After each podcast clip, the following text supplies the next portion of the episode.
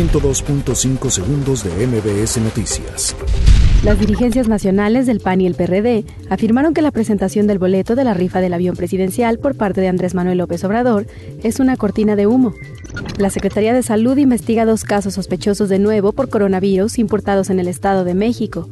El Instituto Nacional de Migración anunció que debido a la contingencia sanitaria provocada por el coronavirus, queda prohibida la entrada a los albergues y estaciones migratorias. Después de haber permanecido cerrada durante 70 días, los paristas de la preparatoria 7 entregaron el plantel a autoridades universitarias.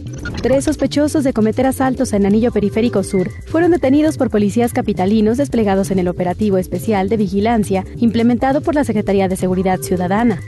A dos meses del homicidio de Abril Cecilia Pérez Agón, la Fiscalía de Justicia Capitalina no ha aclarado si la carpeta de investigación por este crimen ya fue judicializada, aunque a la fecha no hay personas detenidas por el caso. El jefe de la Oficina de Presidencia, Alfonso Romo, adelantó que el programa de inversión en infraestructura energética, que se presentará a finales de febrero, podría considerar algunas asociaciones estratégicas entre Pemex y privados. Pese a los avances, la tasa de participación laboral de las mujeres en América Latina sigue estancada en torno al 50%.